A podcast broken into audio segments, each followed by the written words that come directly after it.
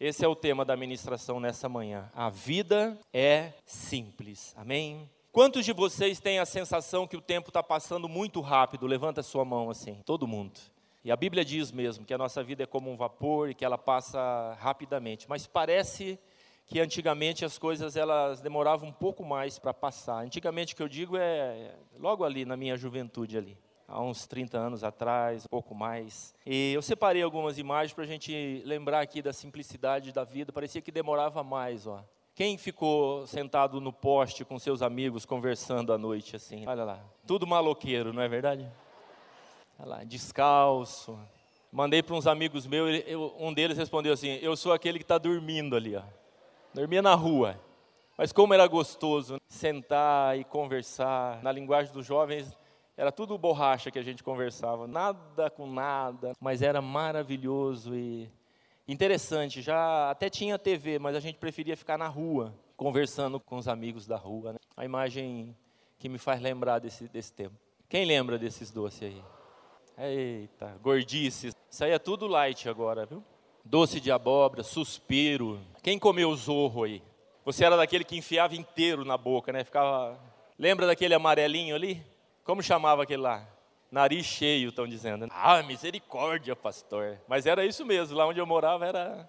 Na Vila Casone era nariz cheio. Olha lá, o primeiro drone.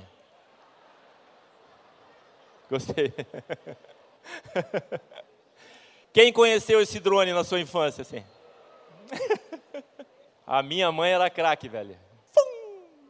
Oh, Jesus. Coloquei uma observação ali. Esse era um tempo que a gente não tinha tanta preocupação com as ideologias, era só a ideologia de Gênesis que tinha. Sabe o que é a ideologia de Gênesis? Um papai, uma mamãe e os seus filhinhos. O filhinho dava problema na escola, a escola chamava quem? Os pais. Ai de mim se eu desse trabalho na escola. O professor não precisava falar nada, nem avisar que ia chamar meus pais. Só chamava. E aí não era drone, não, era coisa pior que ia acontecer. Então hoje, hoje a coisa está Misericórdia. Mas a gente viveu um tempo de uma vida simples. Pode pôr o próximo.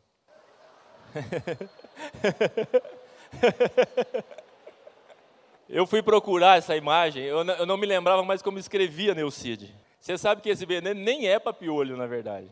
Mas tinha gente que tinha uns piolhos tão grandes na cabeça que parecia barata, na verdade. Mas você deve ter feito isso. Passava Neucide, endoidava os piolhos, ficava doidão, doidão assim. Aí passava um pente e aquilo tudo aparecia. Lembro uma vez aqui no, no Willie Davis, o Júlio estudou lá, né? Deu uma epidemia de piolho. E aí mandaram descer todas as salas porque a servente ia verificar as cabeças. E eu falei, caramba, eu sou presidente de turma, rapaz, se eu estou com piolho. Aí eu olhei a fila assim, tinha uma servente com um óculos bem grossão assim. Mudei para a fila dela, ela deu uma passada na minha cabeça, falou, pode ir, está liberado, mas não estava na verdade. Oh, Jesus. Acho que tem mais uma. Quem furou? A gente andava muito descalço, né? Praticamente só descalço e pisava nesses ferros. E eu fico pensando assim, como era feita a higienização, sabia? Era fumo, urina fervida e passava. Olha só, se Deus não guardou a gente. É tira e queda. Ferve o fumo na urina, passa e. Adeus, tétano. Quem comia fruta direto do pé aí?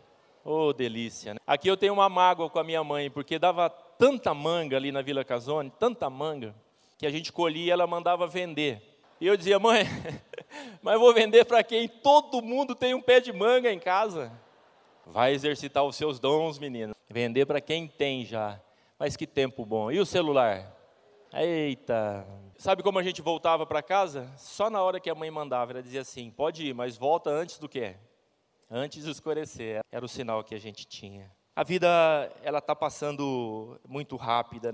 E eu vou te dizer por que, que a gente tem a sensação de que a vida está passando rápida. Queria ler alguns textos com você, três textos, para a gente introduzir a palavra nessa manhã, reflexão. Isaías 5, versos 11 e 12, diz assim: Ai dos que se levantam pela manhã e seguem a bebedice, continuam até a noite, até que o vinho os esquente e as harpas, alaúdes, tamborim e gaitas, e vinho há nos seus banquetes, e não olham para a obra do Senhor, nem consideram as obras das suas mãos. Lucas 21, 34, palavras do Senhor Jesus: tenham cuidado para que os seus corações não fiquem carregados de libertinagem, bebedeira e ansiedade da vida, e aquele dia venha sobre vocês inesperadamente. Efésios 5, 14 a 18, esse estava na lâmina dessa semana.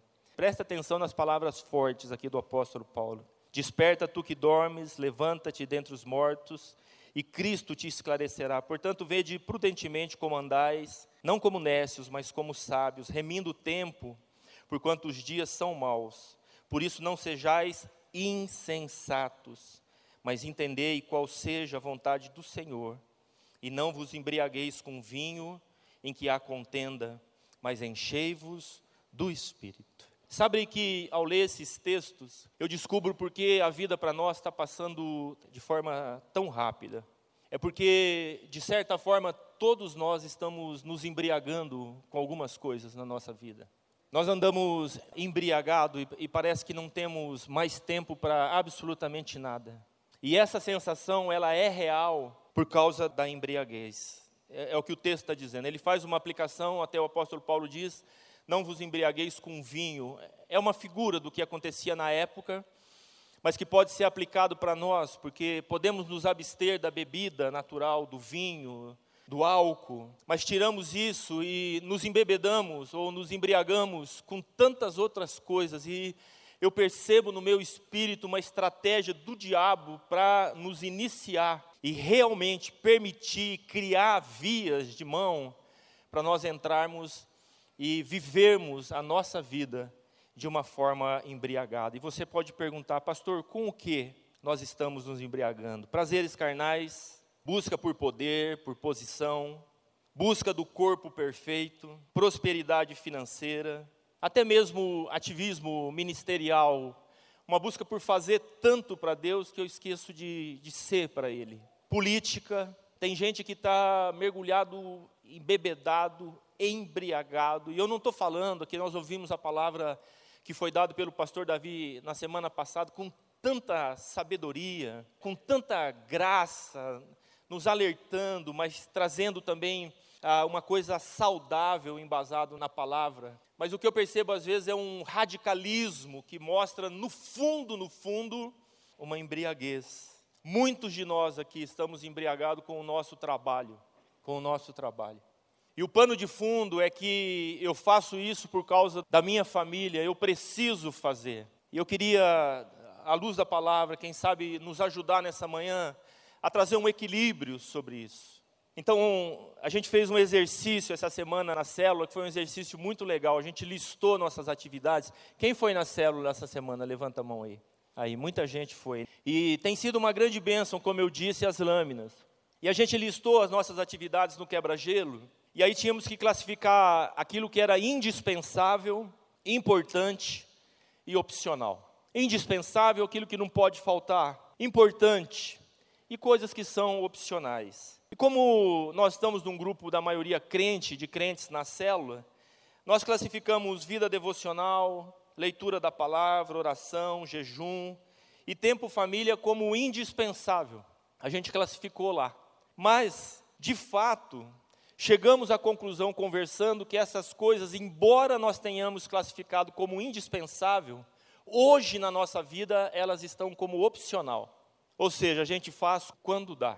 E se a gente fizesse um exercício entre nós aqui, eu ia mostrar para vocês que a minoria de vocês vem todos os domingos no culto. Que a grande maioria que está aqui faz opção e escolhe alguns domingos para vir ao culto. E aquilo que eu classifico como indispensável, a minha vida devocional, a minha vida de oração, na prática, na verdade, na verdade, ela está no campo de opcional. E outra conclusão importante que fizemos na célula é que classificamos o trabalho como importante. E eu pergunto para vocês: o trabalho é importante ou não? É. Mas que de fato ele está classificado nas nossas vidas como indispensável, porque ele tem pegado praticamente todo o nosso tempo nos envolvido de tal forma, e esse é o sistema que nós estamos vivendo, da busca pela produção, pela produtividade. E eu até creio, a Bíblia diz no Salmo 90, verso 12, se não me engano é o Salmo de Moisés, ele diz assim: Ensina-nos a contar os nossos dias, de tal maneira que alcancemos corações sábios. Eu até creio que o trabalho, ele pode ser classificado como indispensável num período do dia, sim ou não, gente? Mas ele não pode e não deve ser classificado como indispensável durante todo o dia, todo dia. Ele é indispensável numa parte do dia, e a Bíblia nos orienta: aquele que não trabalha, não coma. Ele é indispensável para o nosso sustento, para a manutenção da nossa casa, para o nosso desenvolvimento, mas ele não pode ser indispensável o dia todo. Se estamos nos embriagando, precisamos sempre checar as motivações do nosso coração. E eu sei que enquanto eu estou falando com você agora, o Espírito Santo já está mostrando áreas de embriaguez na sua vida. E hoje é o dia que o Senhor vai dar uma guinada nisso, em nome de Jesus. Em nome de Jesus. Você quer saber se o dinheiro controla ou não a sua vida? Em Mateus 6, 24, nós lemos assim: Ninguém pode servir a dois senhores, porque ou há de odiar um e amar o outro, ou se dedicará a um e desprezará o outro. Não podeis servir a Deus e a Mamon palavras do Senhor Jesus. A gente olha de forma superficial esse versículo e a gente pensa assim: não existe a menor possibilidade de eu servir mamon. Eu entreguei minha vida a Cristo. Então eu quero aprofundar um pouco com vocês para mostrar que isso não é bem a verdade nas nossas vidas. Note uma coisa: você perde o sono à noite por causa de trabalho e de finanças?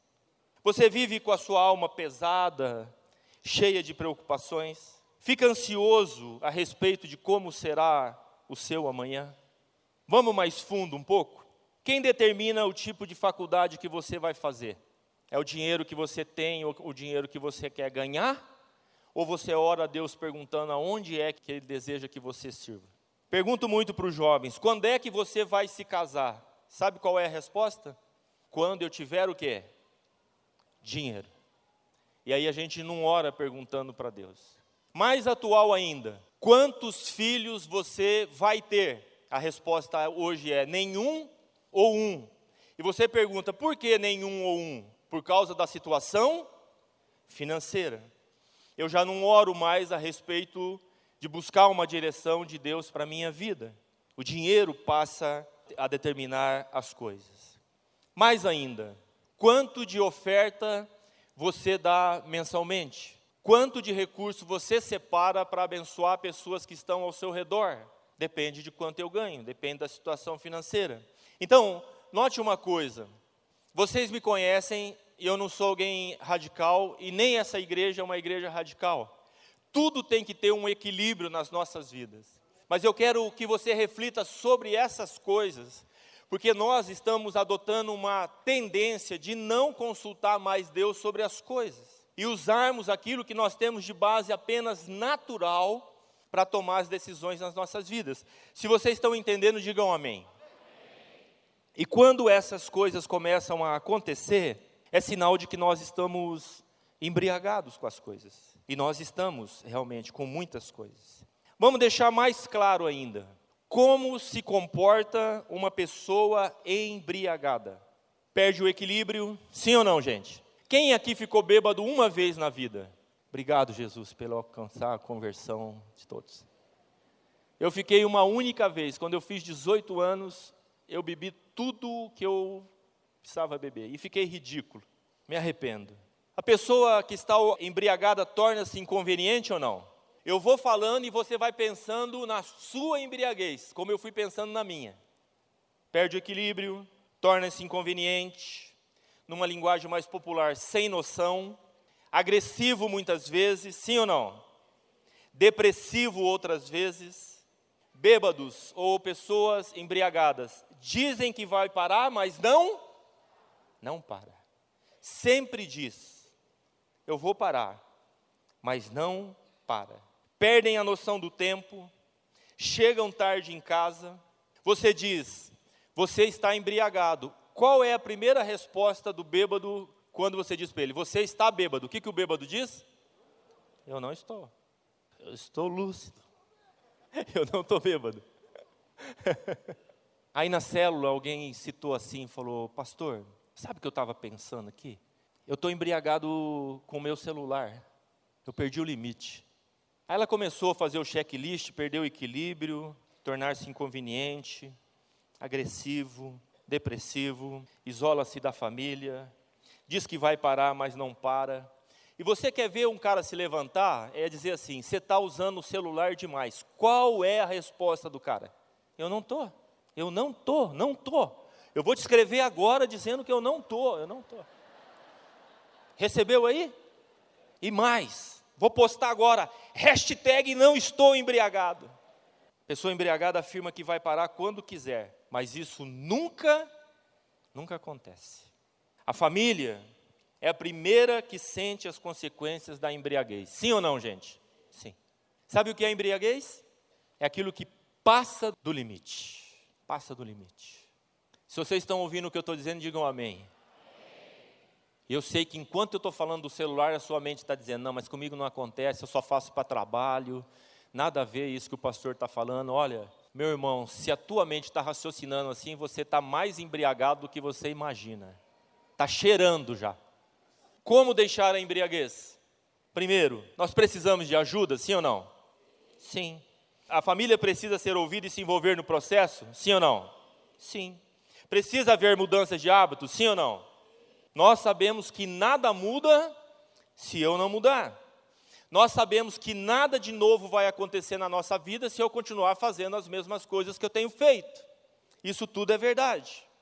Mas eu tenho uma notícia para você: que Jesus não veio ao mundo para nos ajudar a administrar os nossos pecados. E esse é um grande engano da igreja nos nossos dias.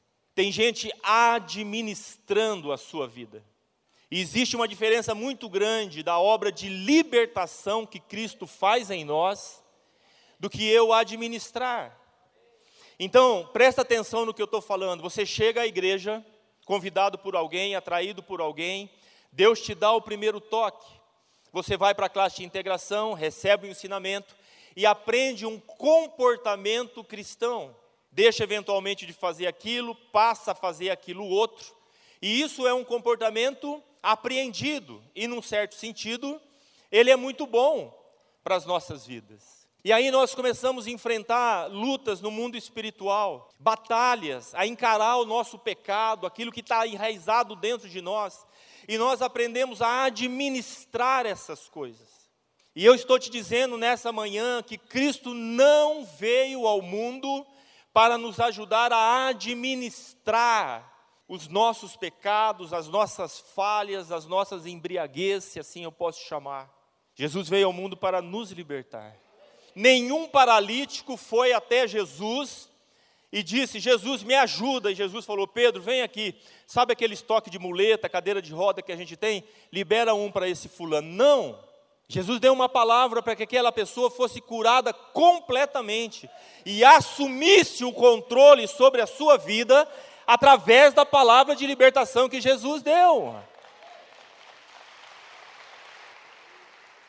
O grande perigo de administrar as coisas é que ao administrar nós nos cansamos, porque administrar cansa. Ficar cuidando, se policiando. Olha, está envolvido com pornografia, é bom não acessar o computador, é bom tirar a televisão, é bom cuidar com os programas, mas tudo isso está dentro da administração. A transformação real acontece quando algo acontece dentro do seu coração e Jesus te liberta da pornografia por completo. 1 João 3,8: Quem comete pecado é do diabo, porque o diabo peca desde o princípio. Para isto, o Filho de Deus se manifestou para desfazer as obras do diabo. João 8,36: Se, pois, o Filho vos libertar, verdadeiramente sereis livres. Olha, esses dias Deus me mostrou, assim, trouxe uma lucidez para mim sobre a palavra circuncisão. Que eu tinha um pouco de dificuldade de entender por que a primeira aliança com Abraão foi feita através da circuncisão. Circuncidar significa cortar ao redor, e era feito no, no prepúcio do menino, novinho, no oitavo dia levava e já cortava. Ali era um sinal para aquele menino saber que ele fazia parte de uma aliança, que era uma nação abençoada, que através daquela promessa dada a Abraão, todas as famílias de Deus seriam abençoadas. Então ele tinha que pensar muito bem o que ele ia fazer com o instrumento dele. Além disso, havia um aspecto de higiene, Deus guardando, preservando o seu povo. E assim acontecia no Antigo Testamento, mas na Nova Aliança, a circuncisão, que é cortar ao redor, ela não acontece mais no pênis, no órgão masculino, ela acontece agora no coração. Não é mais o rabino quem faz, mas é o Espírito Santo quem faz. A obra de circuncisão, Paulo diz no livro de Romanos, é cortar ao redor do coração, é como se cortasse a camada de incredulidade das nossas vidas ao redor do coração. Quando esse nível de circuncisão acontece na nossa vida, seja em qual área de embriaguez que nós estejamos enfrentando, algo definitivo acontece na nossa vida. É gerado o temor do Senhor no nosso coração. E aí eu não fico mais administrando. Eu olho para o computador e me vem um temor dizendo: Senhor, eu não quero ver determinado tipo de coisa. Eu sento na frente da TV e eu tenho um temor no meu coração daquilo que vai passar ali, porque eu não quero, eu não quero ter contato com essas coisas que ferem o coração de Deus. Isso é algo poderoso que acontece aqui dentro do nosso coração. Isso é o que Jesus veio fazer, nos libertar definitivamente. E não nos ajudar a administrar as situações, porque administrar cansa. Administrar tem prazo de validade. Administrar não traz a libertação completa. Amados, olha, no meu espírito eu estou orando agora para que o Senhor revele isto ao teu coração. Deus quer fazer uma circuncisão no nosso coração e trazer uma libertação definitiva. Sabe aquela coisa, jovens que caíam constantemente em atividades sexuais, e de repente acontece algo na vida dele e aquilo muda completamente. Pessoas que eram dependentes, eu converso isso muito com o pastor Paulão, que trabalha com, e a pastora Marus, com os dependentes químicos. Isso é uma coisa que eu ouvi muitas vezes dele, dizendo: há uma diferença entre aquele que para de usar e aquele que é liberto por Cristo Jesus. Sabe, amados, o que aconteceu com o pastor Paulão não foi administração de 30 anos. Jesus promoveu uma libertação na vida dele. E a libertação foi tão grande que hoje ele se torna instrumento de Deus para que outros experimentem dessa libertação. Você pode aplaudir ao Senhor? Embriagados, a gente perde a noção e tentando administrar, nós mergulhamos no mundo de ansiedade. Tenho conversado com muita gente sobre isso, ansiedade, síndrome do pânico, e não é fora da igreja, é dentro. Sabe que o Senhor me permitiu ter uma experiência nós estávamos numa reunião na casa do pastor Davi, num, num, não sei se era um domingo, um sábado, estava o Luiz, a Pedrina, o Pedro. Nós fomos descer o elevador lá da, onde, onde Pedro, vocês moravam ali na, na rua Pará. Entrou a família do Luiz, entrou a minha família, ficou apertado dentro do elevador, nós apertamos e o meu filho Danilo falou assim, ah, ele deu risada e falou, só falta parar esse elevador aqui. Não deu outra, foi lá para o fosso.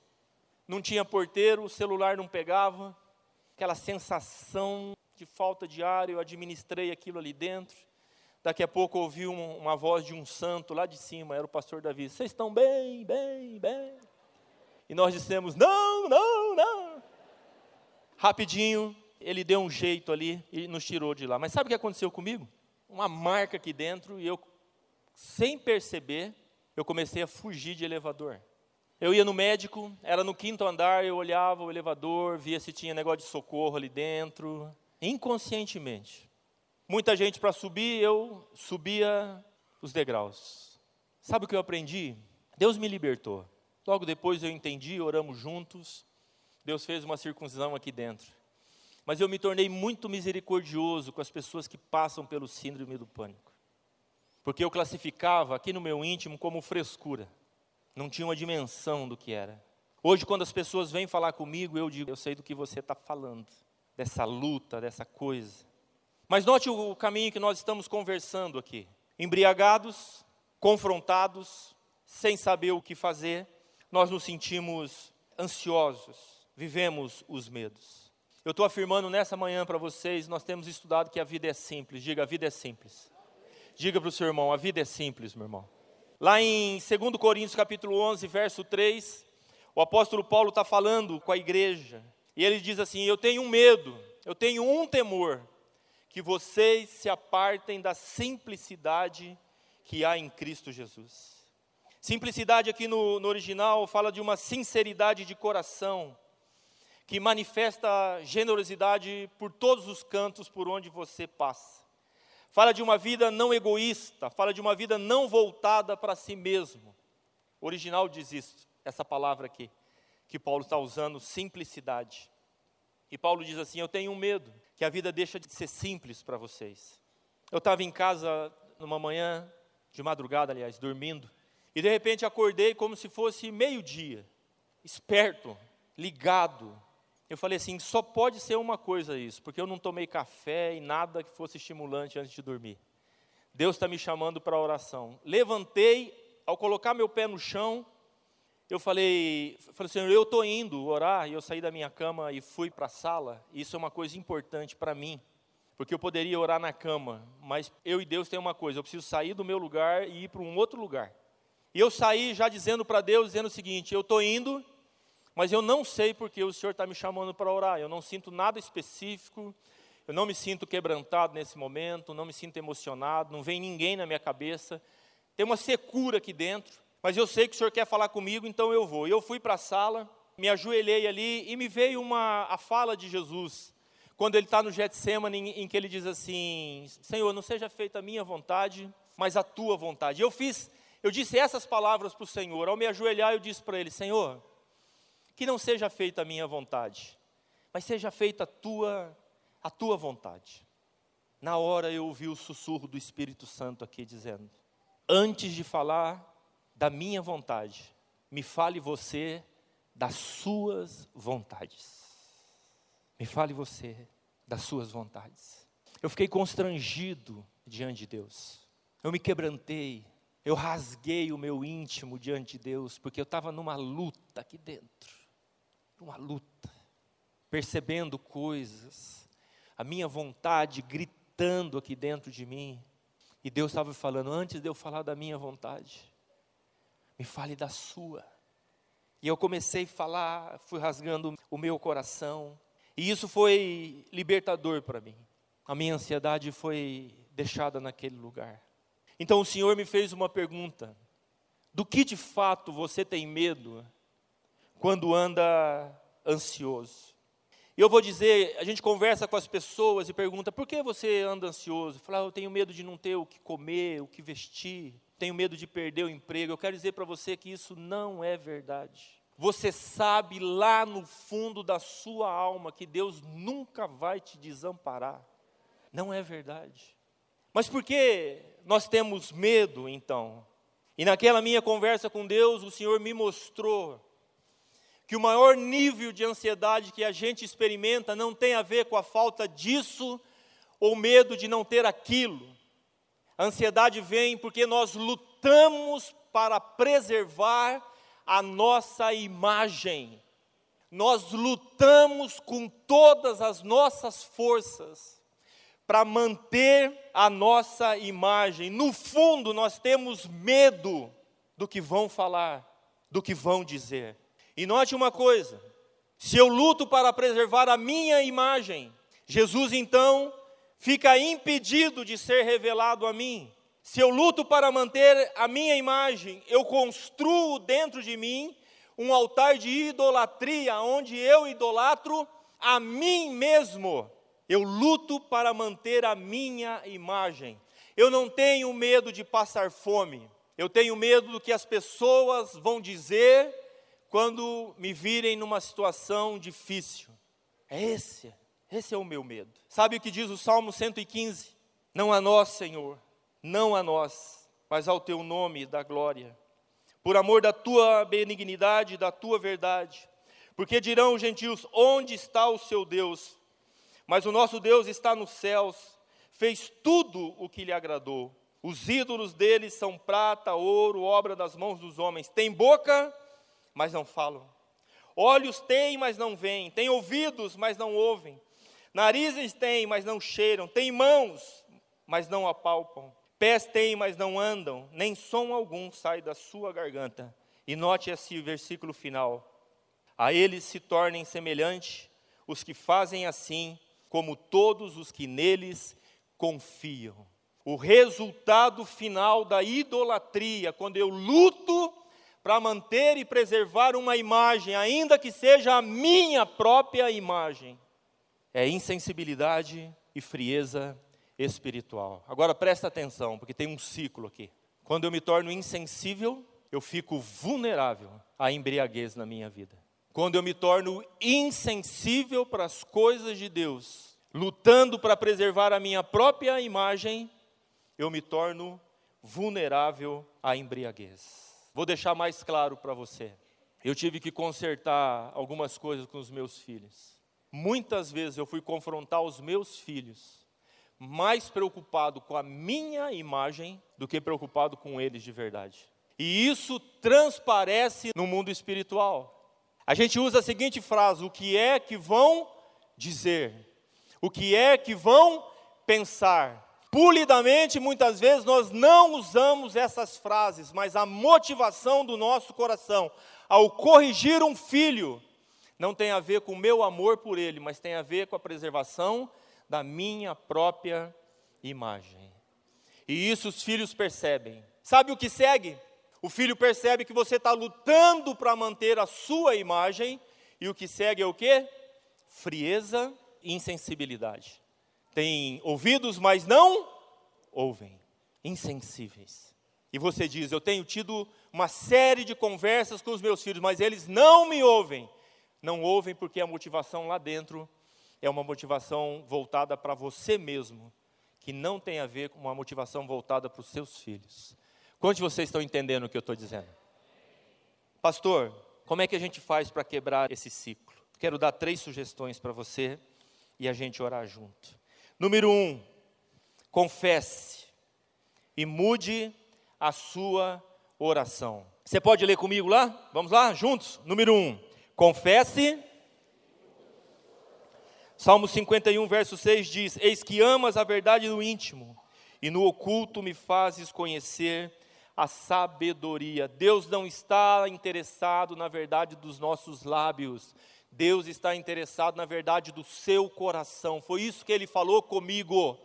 Foi isso que ele falou comigo. Antes de conversarmos sobre a minha vontade, me fale você das suas vontades. Me fale do que está no teu íntimo. Me fale dos seus medos. Ao invés de dizer assim, Senhor, por favor, me ajuda, provê minha casa. Mude a sua oração. Senhor, eu tenho medo de não dar conta. Diga isso para o Senhor. Eu tenho medo de ser reprovado. Eu tenho medo de me rotularem como um fracasso. Isso traz libertação para as nossas vidas, amados. Isso traz libertação. O nosso maior exemplo é o próprio Jesus. Ele é 100% Deus, mas ele é 100% homem sobre a face dessa terra. Ele está diante de um grande desafio, ele chama os seus discípulos para estar com ele. Ele vai adiante para orar e ali você não vê Jesus justificando você não vê Jesus protegendo a sua imagem divina. Eu sou Deus, não posso ter medo. Eu sou Deus, tenho que cuidar com as palavras que eu vou falar. Não. Jesus não somente diz, como permite ainda que fique registrado, ele diz: Pai, Pai, se possível, passa de mim este cálice.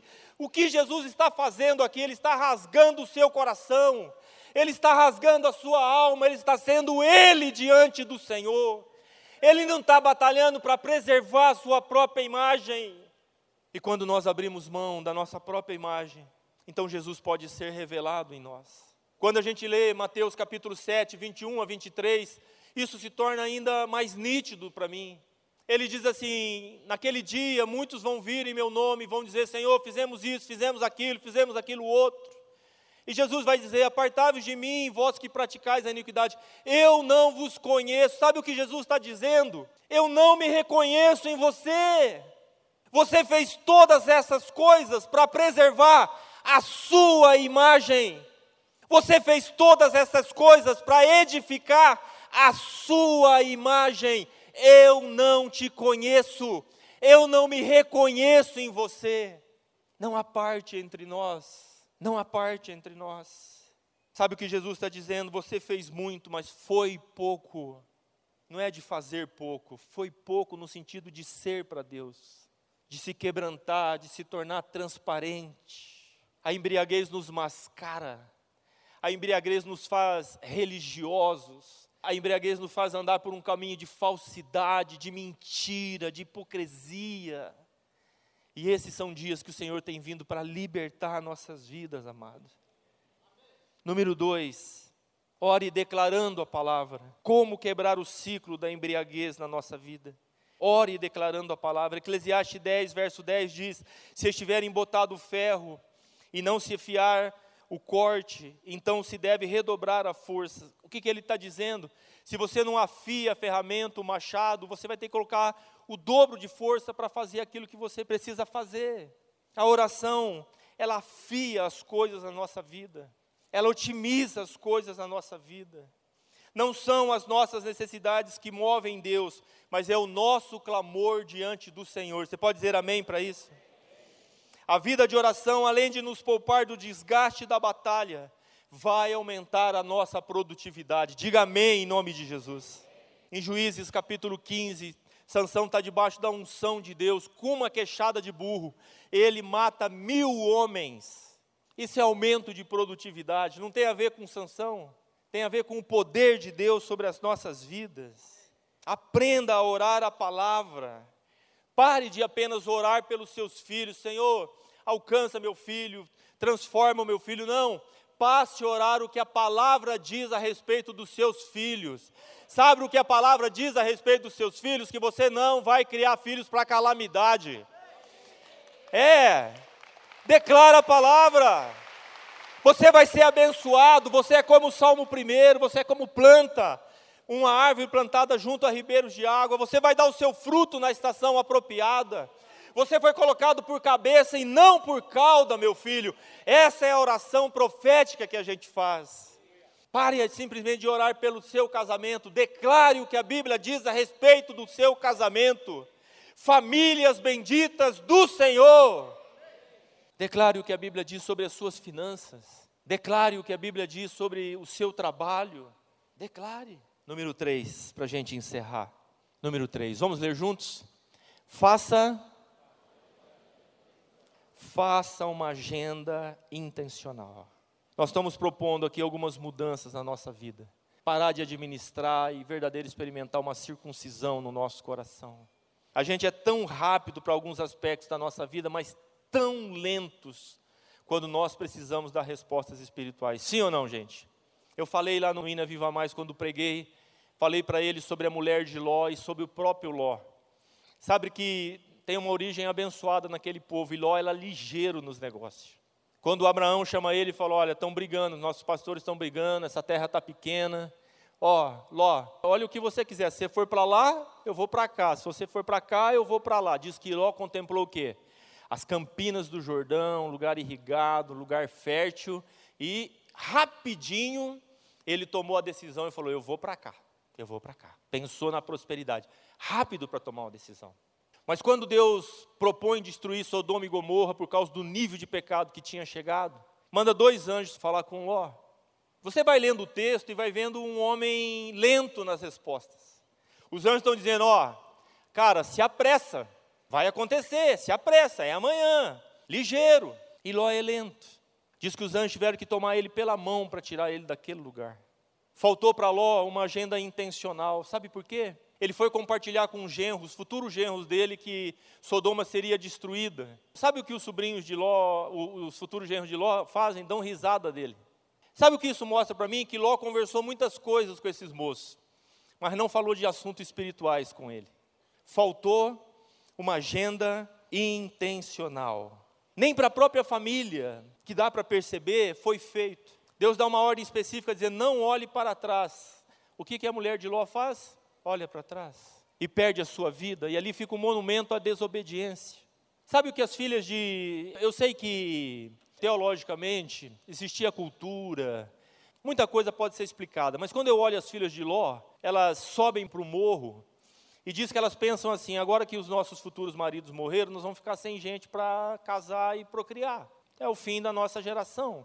Elas embebedam o pai, note, embriaguez, se relacionam sexualmente e ficam grávidas do próprio pai. Dali saem duas nações, Moabitas e Amonitas, que vão se tornar no futuro inimigos de Israel. Faltou para Ló uma agenda intencional. Faltou conhecer mais sobre o mover de Deus. Esses são dias que Deus tem falado ao meu coração. E eu estava orando outro dia na sala de oração, o Senhor falou para mim assim: crucifique a sua agenda. Em outras palavras, ela não tem prioridade sobre o seu tempo comigo. Tudo que você tem para fazer deve ser feito depois de você estar comigo. Crucifique a sua agenda. Uma agenda intencional. Em 2 Samuel capítulo 6, a gente vê Davi trazendo a arca de volta para Israel. Ela tinha sido capturada lá em 1 Samuel de 4 a 6. Eli morre, os filhos dele morrem. Nasce um menino e é dado o nome de Icabô. Foi-se a glória do Senhor. A arca é levada embora. Por levarem a arca, os filisteus são feridos com chagas, ficam perdidos, não sabem o que fazer, colocam em cima de uma carroça, de um boi e despacham ela para ir para um lugar. Ela chega num determinado lugar, tem um grupo de levitas plantando, colhendo. Eles ficam felizes, mandam avisar que a arca chegou, só que curiosos abrem a arca. 70 morrem naquele dia. Apavorados, não sabem o que fazer, levam para um lugar na casa de Abinadab, aonde fica 20 anos na casa deste homem aqui, a arca. E agora Davi assumiu e quer trazer a arca de volta. Desatento em alguns aspectos, ele coloca de novo sobre uma carroça com bois, e estão acompanhando os filhos de Abinadab. Um deles é Uzá, U-Z-A. Os bois tropeçam, a arca vai cair, e Uzá toca para que a arca não caia, e ele é ferido e morre instantaneamente. Davi estava trazendo a arca de forma. Não era a forma certa, ela devia vir sobre os ombros de homens, dos levitas. Era uma forma errada de fazer. Uzá provavelmente foi criado na presença da arca, porque ficou 20 anos na casa dele. E é uma figura daqueles que se acostumam com o mover de Deus, se acostumam com a vida da igreja, se acostumam vir ao culto, se acostumam ir à célula. Acostumado, a arca vai cair sem reverência. Uzá toca para segurar uma coisa que Deus está querendo derrubar. Eu falei sobre idolatria, e Deus está querendo derrubar algumas coisas na nossa vida nessa manhã aqui. Sabe por que Uzá morreu? Porque tentou segurar algo que era para cair. Não tente segurar aquilo que precisa cair. Aquilo que precisa cair. Não tente segurar, e o Senhor já te mostrou. Então eu quero encerrar orando e dando oportunidade para vocês nessa manhã. Quantos de vocês estão aqui nessa manhã que precisam aprender a falar não para algumas coisas? Quantos de vocês estão aqui nessa manhã que reconhecem que estão embriagados com algumas coisas e querem mudanças na sua vida? Se é você, o altar está aqui. Enquanto os músicos cantam, quero te convidar a vir, porque essa é uma manhã de libertação para a sua vida em nome de Jesus. Não espere por ninguém, é você e o Senhor em nome de Jesus.